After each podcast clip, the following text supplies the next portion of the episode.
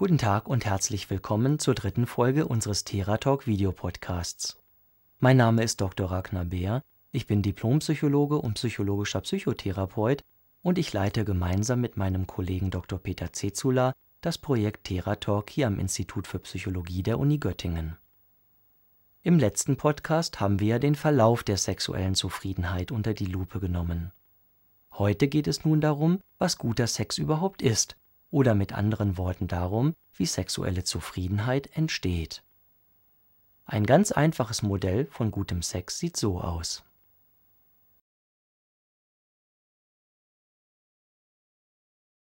Bei diesem Modell geht es einfach nur darum, wie viele der eigenen sexuellen Wünsche vom Partner erfüllt werden.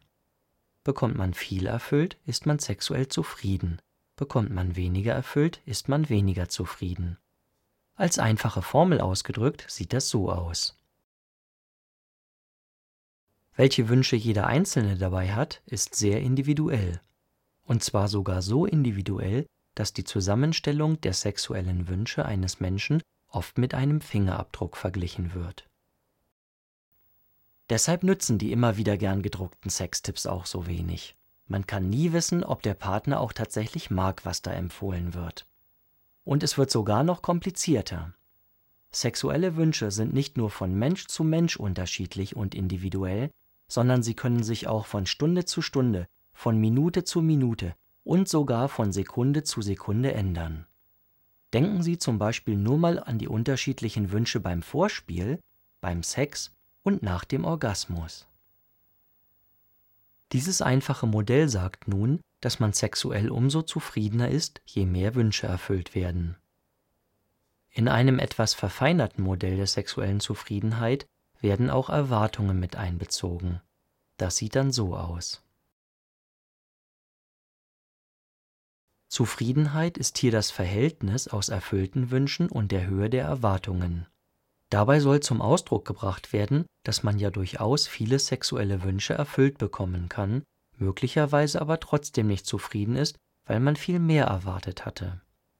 Die Idee ist also, dass bei konstanter Anzahl an erfüllten sexuellen Wünschen, die hier im Bruch oben im Zähler stehen, hohe Erwartungen die Zufriedenheit schrumpfen lassen, weil sie hier im Bruch unten im Nenner stehen. Niedrigere Erwartungen dagegen erhöhen entsprechend die Zufriedenheit, weil dann durch weniger geteilt wird Wer also zum Beispiel erwartet, dass jeder Sex ein rauschendes Fest ist, bei dem alle Glocken läuten, auch wenn man schon viele Jahre zusammen ist, wird mit dem gleichen Sex vermutlich weniger zufrieden sein als jemand, der bescheidenere Erwartungen hat. In diesem sehr verbreiteten Modell wird allerdings ein ganz wesentlicher Faktor nicht berücksichtigt. Auch niedrige Erwartungen können die sexuelle Zufriedenheit sabotieren, nämlich dann, wenn sie zu niedrig sind. Viele denken von sich selbst so etwas wie ich bringe es im Bett sowieso nicht oder sie denken zu dem und dem hat mein Partner bestimmt keine Lust.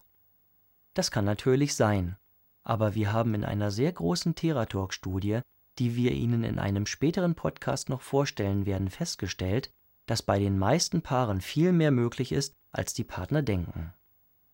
Niedrige Erwartungen sind also sehr oft unrealistisch niedrig. Und das gilt auch und gerade dann, wenn sie aus frustrierenden Erfahrungen niedrig geworden sind. Das Problem bei unrealistisch niedrigen Erwartungen ist, dass sie sich oft ganz direkt darauf auswirken, wie viele sexuelle Wünsche man erfüllt bekommt. Viele vermeiden zum Beispiel Sex, weil sie zu niedrige Erwartungen bezüglich ihrer eigenen Attraktivität haben. Oder sie äußern wichtige Wünsche nicht, weil sie denken, dass der Partner sie eh nicht erfüllen wird obwohl der Partner dazu in Wirklichkeit gern bereit wäre. So sind niedrige Erwartungen nicht unbedingt ein Heilmittel, sondern sie können auch das Problem sein und dabei auch leicht in eine Abwärtsspirale führen. Das Entscheidende ist also weniger, wie groß die Erwartungen sind, sondern eher, wie realistisch oder unrealistisch sie sind.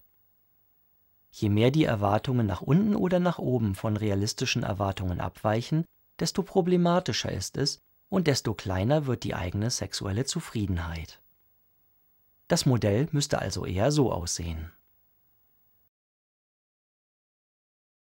Die Zufriedenheit bestimmt sich hier aus den erfüllten sexuellen Wünschen, geteilt durch das Ausmaß an unrealistischen Erwartungen. Dass dieses Modell sehr gut greift, sehen wir hier im Projekt Theratalk täglich in Therapien. Die Gefahr, dass Erwartungen unrealistisch sind, ohne als unrealistisch erkannt zu werden, ist besonders groß, wenn es sich um abstrakte Erwartungen handelt. Völlige Erfüllung ist zum Beispiel relativ schwer als unrealistisch zu erkennen. Wer weiß denn schon, was mit völliger Erfüllung überhaupt gemeint sein soll? Und viele verstehen unter demselben Begriff etwas völlig Unterschiedliches. Wenn der Wunsch aber sehr konkret ist, wie zum Beispiel Sex im Spagat machen, dann wissen Sie sofort, dass das nicht geht, wenn Sie oder Ihr Partner gar keinen Spagat hinkriegen. Bleiben wir mal beim Konkreten. Um einen möglichst guten Bruch hinzukriegen, kann man ja einerseits unrealistische Erwartungen reduzieren oder man kann dafür sorgen, dass mehr sexuelle Wünsche erfüllt werden. Wir beschäftigen uns hier im Projekt TheraTalk sehr intensiv mit dem zweiten Ansatz, also damit, was man tun kann, um mehr konkrete sexuelle Wünsche erfüllt zu bekommen. Von diesem zweiten Modell würde man ja aber ableiten, dass man lieber wenige Wünsche haben sollte, wenn auch nicht zu wenige. Und wir haben uns nun gefragt, wenn es um ganz konkrete sexuelle Wünsche geht, also darum, was man sich wünscht, was der Partner rund um den Sex alles tun sollte oder könnte, sollte man dann tatsächlich lieber nur wenige Wünsche haben. Also, wenn es um konkrete sexuelle Wünsche geht, um meine persönlichen Vorlieben, darf ich mir nun viel wünschen oder nicht? wäre ich mit weniger Wünschen glücklicher. Wenn man konkrete Wünsche nun mal hat, ist es ja schließlich gar nicht so einfach, sie loszuwerden, wenn es überhaupt möglich ist. Wir haben mehrere tausend Paare dazu befragt, was sie sich beim Sex von ihrem Partner alles wünschen, was der Partner davon erfüllt und auch dazu, wie zufrieden sie sexuell sind. Gefragt wurde dabei nach ganz konkreten Verhaltensweisen. Was man sich beim Sex vom Partner alles wünscht, stellt hier also eine sehr konkrete Form von Erwartungen dar. Und mit den daraus gewonnenen Daten haben wir die beiden Modelle miteinander verglichen. Zum einen das eingangs erwähnte einfache Modell, dass guter Sex ist, wenn man bekommt, was man sich wünscht. Und als zweites Modell im Vergleich das Modell, in dem man sich lieber nicht zu viel wünschen sollte, weil ja noch durch die Erwartungen geteilt wird. Da wir nach ganz konkreten erfüllbaren Erwartungen in Form von einfachen Verhaltensweisen gefragt haben, sind wir davon ausgegangen, dass die Erwartungen dann auch realistisch sein sollten. Das Ergebnis hat uns überrascht. Das einfachere Modell erklärt die sexuelle Zufriedenheit bei Männern etwas besser und bei Frauen um Längen besser als das kompliziertere Modell, bei dem man sich ja auch nicht so viel wünschen sollte. Das Ergebnis dieser Theratalk-Studie lautet also wenn es nicht um irgendwelche abstrakten Erwartungen geht, sondern um ganz konkrete Wünsche, was der Partner beim Sex alles tun könnte, dann dürfen Sie sich ruhig wünschen, was Sie wollen. Es ist gut beim Sex viele verschiedene Dinge gern zu mögen und sich zu wünschen. Sie brauchen sich nicht zurückzunehmen. Je mehr Dinge Sie beim Sex gut finden, desto größer ist die Wahrscheinlichkeit, dass Ihr Partner etwas davon auch erfüllt, und desto zufriedener werden Sie wahrscheinlich. Fassen wir nochmal zusammen. Wir haben zwei Modelle für guten Sex. Das eine Modell greift gut, wenn es darum geht, wie ganz konkrete sexuelle Wünsche zur sexuellen Zufriedenheit beitragen. Das andere Modell erklärt gut, wie relativ abstrakte und unrealistische Erwartungen sich auf die Zufriedenheit mit dem Sex auswirken. Guter Sex ist für jeden Einzelnen etwas anderes, und sexuelle Zufriedenheit entsteht dadurch, dass das, was sich der Einzelne beim Sex wünscht, und das, was der Partner erfüllen mag, möglichst gut zusammenpasst. Das gilt natürlich gegenseitig. Und so macht es Sinn, die sexuellen Wünsche des Partners liebevoll kennenzulernen.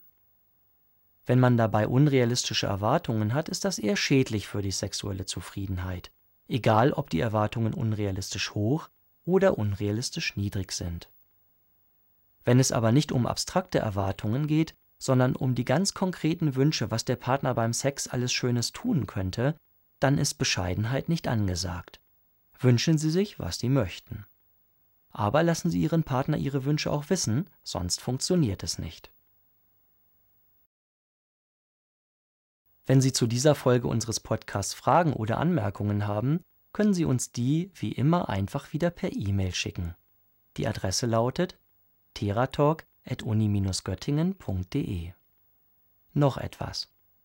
Wie zufrieden Sie selbst sexuell sind, wissen Sie ja wahrscheinlich.